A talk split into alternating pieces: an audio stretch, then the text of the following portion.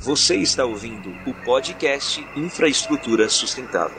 Enquanto os líderes discutiam na COP26 a importância de preservarmos nossas florestas e pensarmos em uma outra infraestrutura voltada para as pessoas, os números de desmatamento da Amazônia voltaram a subir. E o governo federal continua empenhado em projetos que impulsionam essa destruição, especialmente na área dos transportes. Como podemos pensar em projetos diferentes? Salve, amigos! Eu sou Sérgio Guimarães e é um prazer estar com vocês em mais um episódio do nosso podcast Infraestrutura Sustentável. Nossa convidada de hoje é a Luísa Antoniaccio, analista do CPI. A Luísa tem estado à frente de, do projeto de infraestrutura e vai conversar conosco sobre os impactos de grandes obras para o território e sua população. Claro, e sobre a infraestrutura que queremos, que é uma pauta prioritária do GT Infra. Bom Luísa. Para começar, você pode se apresentar e falar um pouco do trabalho que você está realizando? Bom dia, Sérgio. Primeiro, gostaria de agradecer o convite pelo GT Infra, você por me receber aqui. Um prazer então, eu sou Luiz Antonatio, eu sou pesquisadora do CPI PUC Rio na área de Direito e Governança Climática. É, a gente tem feito esse trabalho sobre infraestrutura terrestre desde 2018 e, e esse ano a gente fez diversas publicações no assunto e, e tem, tem feito esse trabalho de divulgação dos nossos achados, né? pensando é, numa agenda de infraestrutura sustentável focada no, nos projetos de infraestrutura terrestre na Amazônia. É, eu sou advogada, é, sou especializada em direito ambiental, eu fiz o meu mestrado em planejamento ambiental no programa de planejamento energético da COP UFRJ.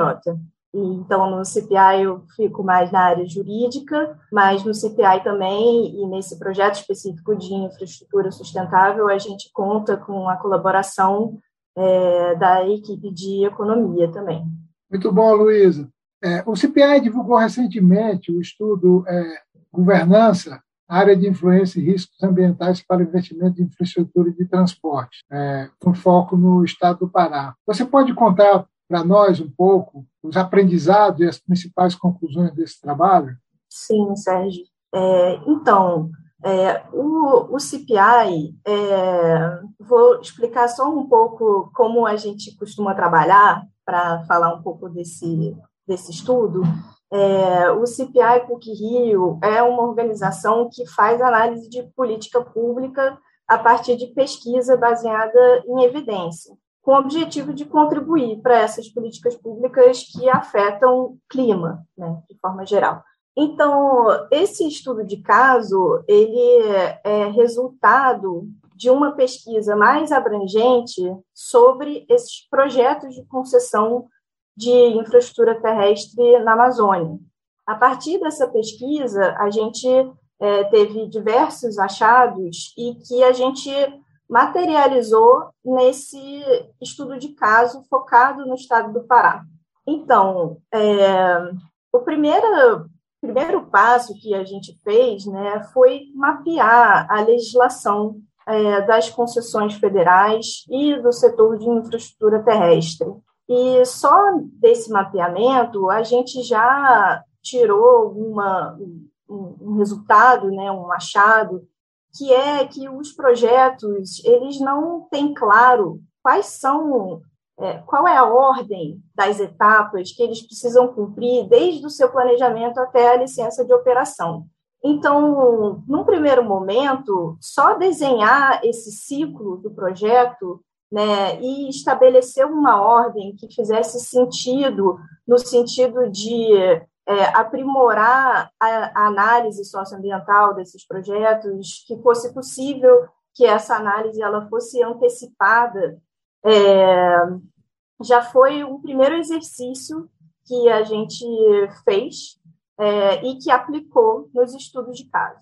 O segundo momento foi analisar é, como as as componentes socioambientais elas são tratadas nos estudos, é, tanto no estudo de viabilidade técnica, econômica, ambiental, como no estudo de impacto ambiental. E como que a gente fez isso foi lendo esses estudos, comparando se os estudos estavam seguindo seus termos de referência, é, comparando para ver se os estudos seguiam é, diretrizes internacionais de boas práticas, é, e no caso dos estudos de habilidade técnica, econômica ambiental, se eles seguiam os manuais setoriais. E, e, esse foi um, também um dos instrumentos que a gente usou para aplicar nesses estudos de caso. É, um terceiro ponto diz respeito a essa análise é, de risco de desmatamento dos projetos. Né? E esse ponto, desenvolvido pela equipe econômica, é, coordenada pelo Arthur Bragança, é, eles utilizaram uma metodologia de acesso a mercado é, para estimar os efeitos é, indiretos que esses projetos de infraestrutura é, podem ter sobre o desmatamento. E, e a partir dessa análise, é, foi possível aplicar nesses projetos né, concretos para estimar esses efeitos e pensar é, em possibilidades de mitigar né, esses efeitos. E um quarto e último ponto, pensando especificamente no estado do Pará, foi para entender é, como que o Estado poderia dialogar com o governo federal. Né? Esses projetos eles são de iniciativa do governo federal, e, e não existe nenhuma obrigação do governo federal dialogar necessariamente com os estados, né? E aí acontece que aquele projeto ele se localiza no território do estado e ele tem os impactos no estado, né? Então, como que o governo estadual, nesse caso do Pará, né, poderia dialogar? Quais momentos seriam mais oportunos se a gente olhar para essa, essas etapas em que um projeto passa, aonde que seria possível dialogar com o governo federal, qual órgão do governo federal é responsável pelaquela determinada etapa em que o projeto está passando, e a gente também é, materializou esse, esses momentos no estudo de caso. Muito bom, Luísa. Agora, assim, resumindo, desses, desses pontos todos. Assim. O que, que a gente tem que aprimorar no processo de tomada de decisão e de avaliação socioambiental de impactos para reduzir os impactos e o risco de matamento desses projetos de infraestrutura na Amazônia, assim, de uma forma bem, bem sintética, né, assim, para que nosso, nossos ouvintes possam entender bem. Certo. Então, é, o primeiro passo seria é, estabelecer uma ordem clara é, pela qual os projetos precisam passar. A legislação ela estabelece quais são as etapas, né, mas ela não estabelece essa ordem. Então, só de estabelecer uma ordem, olha, primeiro vem o planejamento, depois vem o estudo de viabilidade técnica econômica tal, depois vem a aprovação do estudo, e assim por diante, até a licença de operação, só de estabelecer essa ordem, você já dá uma maior segurança uma maior transparência e, e fica mais fácil né, da sociedade civil, da academia, é, acompanhar como é que está sendo essa tomada de decisão pela administração pública. É, pensando nisso e pensando na necessidade de desafogar o licenciamento ambiental, que hoje em dia está sobrecarregado, é, estabelecer que o estudo de viabilidade técnica, econômica ambiental venha antes do estudo de impacto ambiental é muito importante, porque o EVTEA é um estudo que já existe, ele já faz uma análise socioambiental, só que ela não é aproveitada, porque não existe um diálogo com o estudo de impacto ambiental. Então, ele vindo antes do estudo de impacto ambiental, ele já desafoga um pouco o licenciamento e ele já antecipa a análise. Né? Nessa pesquisa que a gente fez sobre os estudos socioambientais, a gente identificou que existe uma correspondência de aproximadamente 30% entre os tópicos analisados, é, entre o EVTEA e o EIA. Então, de fato, você é, poderia aumentar ainda por cima a eficiência desse processo. É, um segundo ponto é, diz respeito a delimitação da área de influência indireta. É, por esse trabalho feito pela equipe econômica, é, se percebe que nos casos da infraestrutura terrestre, é, os efeitos indiretos eles não são só no entorno do projeto, eles são mais abrangentes, eles é, eles abarcam todas as regiões que sofrem mudanças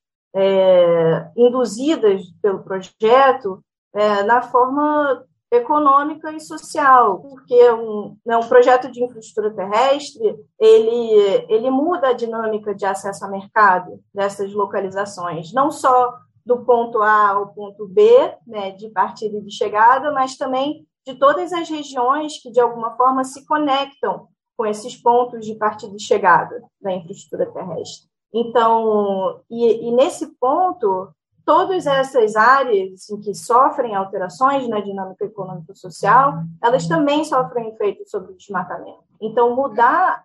Não. Não, com certeza. É, é, é um absurdo essa coisa de que o, a área de impacto é, do projeto seja simplesmente no entorno. A gente tem, por exemplo, o projeto é, esse projeto da Ferrogrão, que está colocado aí, eles praticamente não têm desmatamento, que eles não consideram. Mas a, os estudos têm mostrado que tem aí mais de 2 milhões de, de hectares é, de, de, desmatamento induzido pelo projeto. Então, essa, essa, essa questão do impacto indireto é, ela é fundamental né, que passe a incorporar tanto no EBTEA quanto no, no, no estudo de, no processo de licenciamento ambiental. Então, isso é fundamental, né? não dá para se, se continuar trabalhando dessa forma. Né?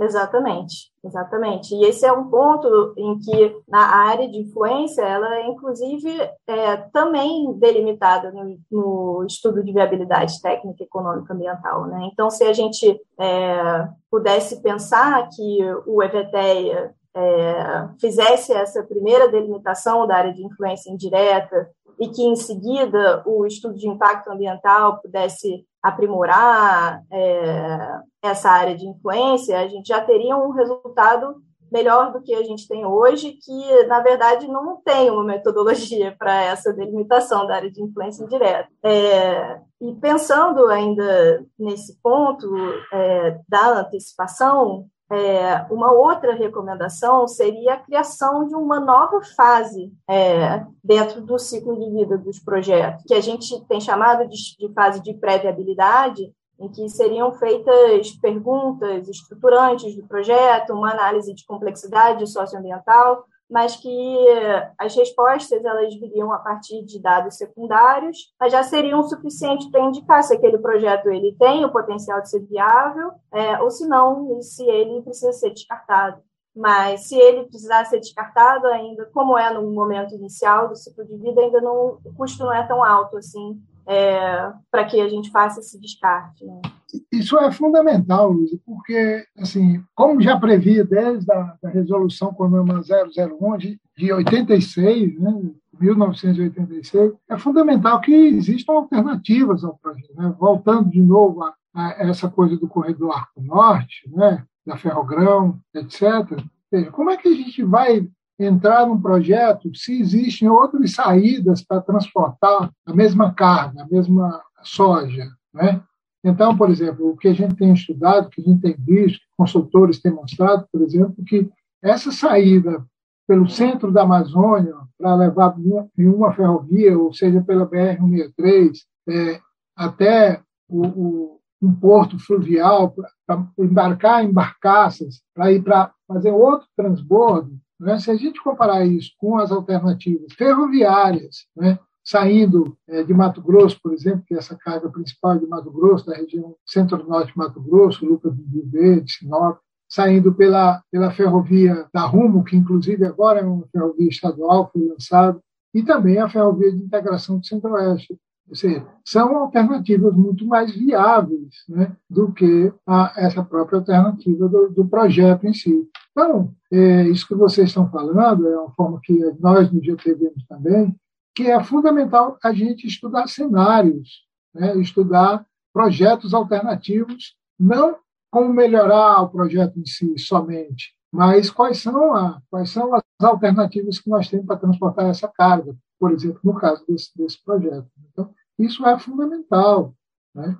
Isso, Como é Sérgio, é totalmente de acordo. Se acontece hoje em dia que a gente não tem um planejamento muito claro, é, é, os projetos ele acabam já chegando na fase de licenciamento com eles já prontos, né? E o licenciamento ele acaba tendo que é, aparar todas as arestas possíveis e imagináveis na seara socioambiental, então ele fica sobrecarregado e ele acaba virando um gargalo e um momento em que é quase um bode expiatório, né, para dizer que as obras estão atrasadas e a culpa é do licenciamento e fazem, né, propostas de alteração do licenciamento ambiental para tornar né, supostamente ele mais célere, é, mas quando a gente tira o zoom do licenciamento ambiental e olha para todo o ciclo do projeto, é, a gente percebe que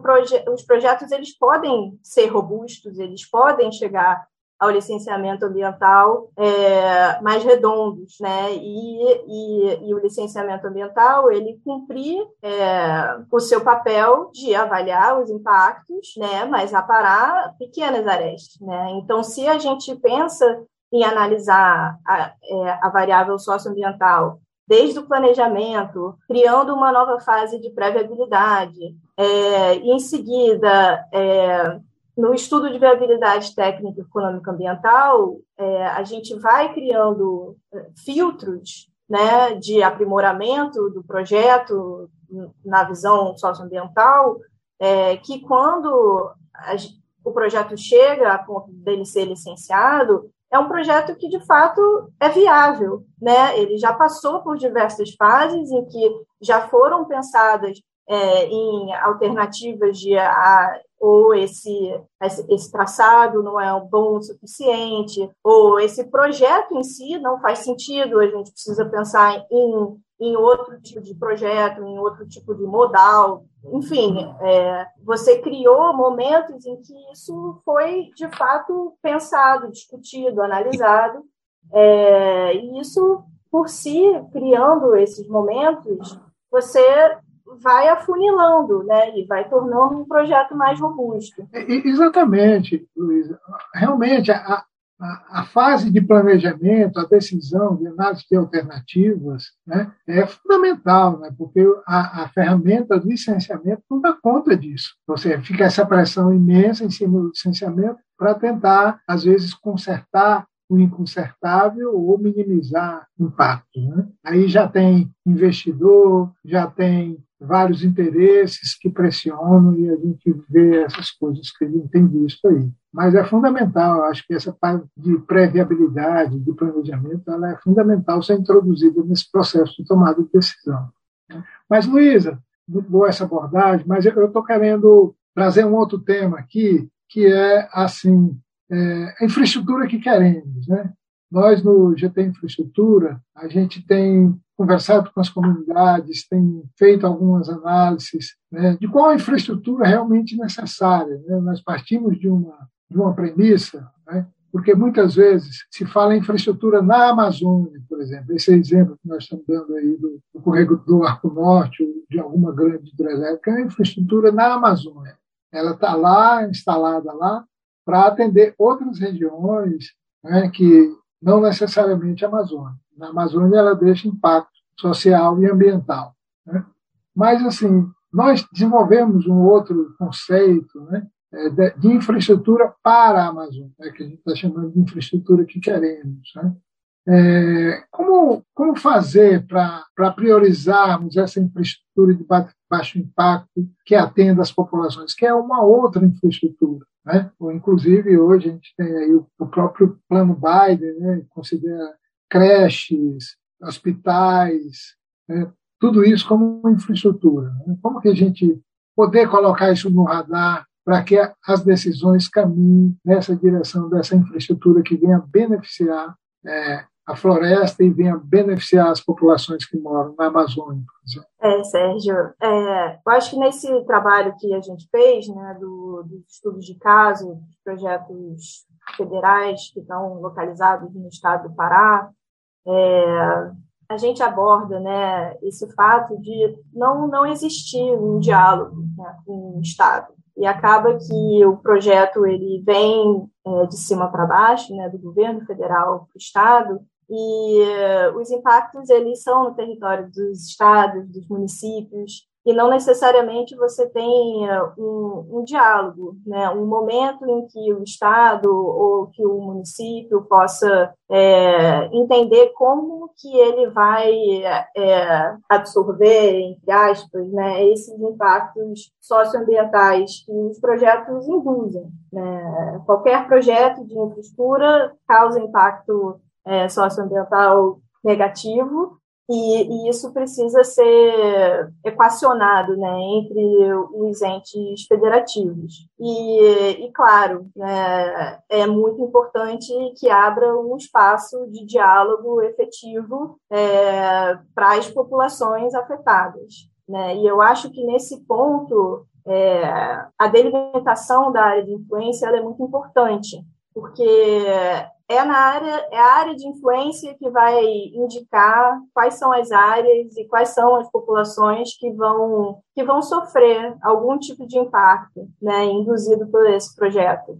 Então, como a área de influência, principalmente a área de influência indireta, ela não é delimitada é, de, né, de forma assim com uma metodologia ela acaba sendo subdimensionada, ela acaba também subdimensionando quais são essas áreas e quais são essas populações que vão ser impactadas, ainda que indiretamente, por aquele determinado projeto. Então, acaba que eh, essas é, populações elas não são ouvidas, né? E você acaba limitando essa capacidade de diálogo e né, das pessoas que vão ser afetadas poderem é, dizer quais são as suas demandas, assim como os estados e municípios também dizerem quais são as suas demandas. É, com certeza. Né? Esse diálogo é, envolvendo tanto os entes da federação, né, estados, municípios, como as, as populações diretamente afetadas pelo projeto é fundamental. Né? Inclusive,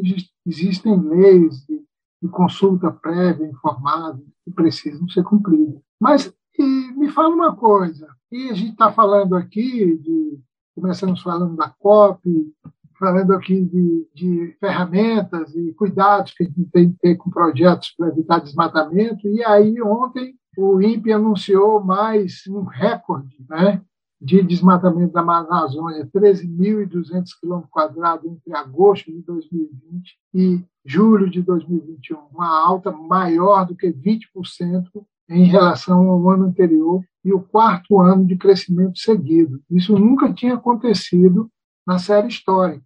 Né? O número é maior desde 2006. O que fazer né, numa situação dessa? Como você avalia isso? O que, que, que a sociedade, os governos estaduais, as comunidades precisam fazer para reverter definitivamente essa situação? Principalmente quando os estudos né, do científico do relatório do IPCC mostra a dramaticidade né, da situação das mudanças climáticas e a importância que a Amazônia tem nesse processo. Acho que tudo isso reforça a urgência que a gente tem né, de aprimorar o processo de decisão, é, de ter um planejamento claro é, do de qual infraestrutura a gente quer, né? Se essa infraestrutura é na Amazônia, é, como né, pensar nesses projetos nessa área que é muito sensível, né? Pensar é, em antecipar essa análise socioambiental, é, pensar em aprimorar os estudos socioambientais que já existem, é, aumentar a transparência para você dar um maior, é, uma maior possibilidade de monitoramento e acompanhamento da sociedade civil, da academia. É, tudo isso reforma, é, reforça a urgência que a gente tem em melhorar, né? A gente está péssimo. Praticamente esse resultado mostra que a gente está num, num, caminho em que precisa ser revertido ontem. Com certeza. é fundamental esses processos para tomar decisão. Mas, mas aí também a gente tem algumas coisas, né? Processo de desestruturação dos organismos ambientais, sucateamento, vamos dizer, a aliança desse governo aí, a parceria desse governo com setores é, ilegais como garimpo, madeira ilegal, grilagem, isso tudo tem que ser combatido, senão, por mais projetos que a gente faça, por mais critérios que a gente encontre é, para poder é, reduzir os impactos de projetos, isso diante dessa situação dramática que a gente está vivendo, né, que é uma situação dramática, política, urgente, né, que precisa ser revertido. Né, a floresta está chegando num, num, ponto de não retorno né, e os impactos ambientais disso são é, impensáveis. Né? Os cientistas estão dizendo isso. Então, isso é, é fundamental também e é um desafio para a sociedade brasileira. Ano que vem nós vamos ter eleição, poder nos posicionar a respeito disso, vamos ver como é que esse tema vem ser tratado nas eleições. Acho que isso é, é fundamental também. Luísa, é muito bom. Nós vamos ficar por aqui. Se você quiser deixar uma breve mensagem para os nossos ouvintes, nossos amigos, é, é fundamental. E já te agradecendo a, a, atenção, dizer que muito boa sua, seu ponto, seus pontos de vista, né? suas abordagens, e te agradecer por estar aqui conosco hoje. Se você quiser trazer alguma mensagem final aí, fique à vontade. Obrigada, Sérgio. É, foi muito bom. Obrigada também ao convite, né, pelo GT Infra. É, eu concordo, Sérgio, fundamental a gente pensar é, nas eleições ano que vem, como que a sociedade brasileira vai se posicionar em relação a essa questão. É, acho que como mensagem final, é, trazer realmente a importância da gente da gente é, cobrar né, que essas ferramentas de planejamento e de antecipação da análise socioambiental ela seja feita, que esse foco né, no licenciamento ambiental principalmente nesse projeto de lei do licenciamento ambiental, que ele não não, não seja não seja mais o foco, né, que a gente pense em antecipar que isso vai ser consequentemente vai melhorar o licenciamento ambiental é, e na necessidade da gente aprimorar os estudos e, e de cobrar uma maior transparência é, da tomada de decisão e dos documentos em si. Né? Isso tudo ajuda muito é, a sociedade civil e a academia a monitorar, acompanhar e poder fazer uma pressão é, análise, né? Poder fazer análise desses projetos e poder fazer uma pressão, mais uma pressão baseada em, em fundamentos, né, em evidências. Muito bom, Luísa, muito grato. Hoje nós vamos ficar por aqui e até o próximo episódio do nosso podcast. Lembrando sempre que você pode enviar sugestões de temas para o nosso podcast pelas nossas redes sociais. Até a próxima, fiquem com Deus. Este é um podcast que foi produzido pela agência O Mundo que Queremos, pelo GT Infraestrutura.